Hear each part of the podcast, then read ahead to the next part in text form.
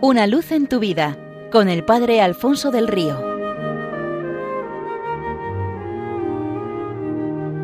Un cordial saludo para todos los oyentes de Radio María desde el Seminario Diocesano de Getafe. La solemnidad de Jesucristo Rey del Universo cierra el año litúrgico y nos coloca ante la realidad de que al final de nuestra historia el Señor volverá y nos pondrá un examen del que ya nos ha adelantado la única pregunta, esa que tenemos que preparar a lo largo de toda nuestra estancia en esta tierra. Al atardecer de la vida seremos examinados en el amor. Así la formula San Juan de la Cruz. Jesucristo es un rey peculiar, quiere que todos entren a formar parte de su reino, por eso nos lo pone tan fácil, nos dice la pregunta y nos ayuda a preparar la respuesta. El deseo de su corazón es poder aprobar a todos, pero ese deseo choca con la libertad de cada uno. El aprobado o el suspenso nos lo jugamos en el hecho de haber reconocido su presencia en el hermano y de haber tratado a éste como si fuera el propio Cristo que nos recomienda San Benito en su regla. En este sentido, una antigua leyenda romana cuenta que cierto año jubilar los santos apóstoles Pedro y Pablo, en memoria de quienes se celebraba aquel jubileo, decidieron echar un vistazo a la ciudad eterna para contemplar la inmensa multitud de peregrinos que llegaba a ella desde todas las partes del mundo para venerar sus reliquias y se supone que para renovar su vida cristiana, ganando también la gracia jubilar. Lleno de emoción ante aquel espectáculo de religiosidad, Pablo dijo a Pedro, Fíjate hermano, qué riada de peregrinos. Cuando todos estos ganen la indulgencia plenaria no sé cómo los vas a alojar en el paraíso. Bajemos a echar un vistazo, respondió Pedro más comedido. Quiero ver de cerca el estado de sus corazones para comprobar que sus intenciones son sinceras y caritativas y ver si tengo que preparar sitio para todos. Vistámonos de mendigos y bajemos a vivir entre los peregrinos.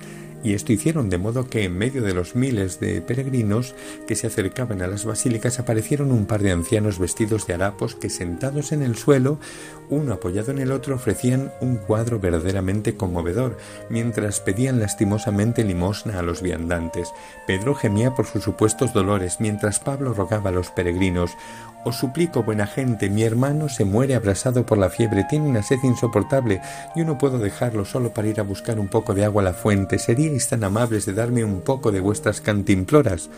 Y a pesar de que perdía tan poca cosa y de su insistencia, ninguno le prestaba la más mínima atención y eso que se les veía a todos provistos de las típicas calabazas convertidas en cantimploras.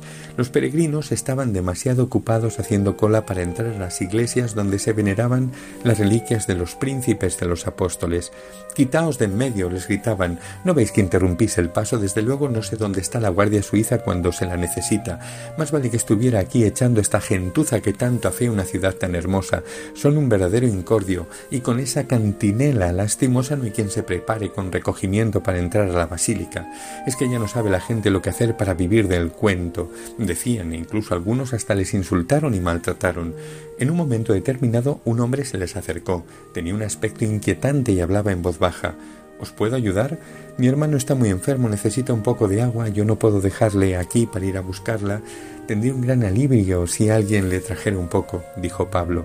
Conmovido, el recién llegado se arrodilló junto al enfermo, cogió su cantimplora y dio de beber a Pedro sin saber de quién se trataba.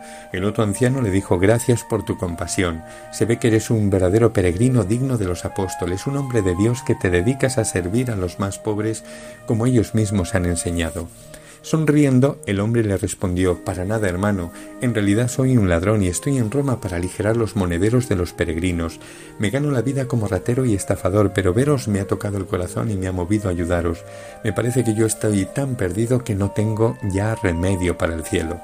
Justo en ese momento, en lugar de los dos ancianos mendigos harapientos, aparecieron los apóstoles Pedro y Pablo, el uno con las llaves del cielo, el otro con sus escritos en la mano, y ambos rodeados de una luz esplendente que no dejaba lugar a dudas sobre su identidad.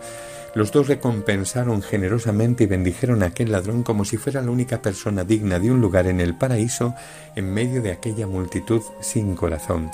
El ladrón pasó airosamente el examen parcial de aquel día y se preparó con nota para el examen final. ¿Y nosotros? Reconozcamos, veneremos y sirvamos al Rey del universo en el hermano, y el Rey nos reconocerá como de los suyos, nos aprobará y nos pasará al banquete eterno del cielo. Una luz en tu vida con el Padre Alfonso del Río.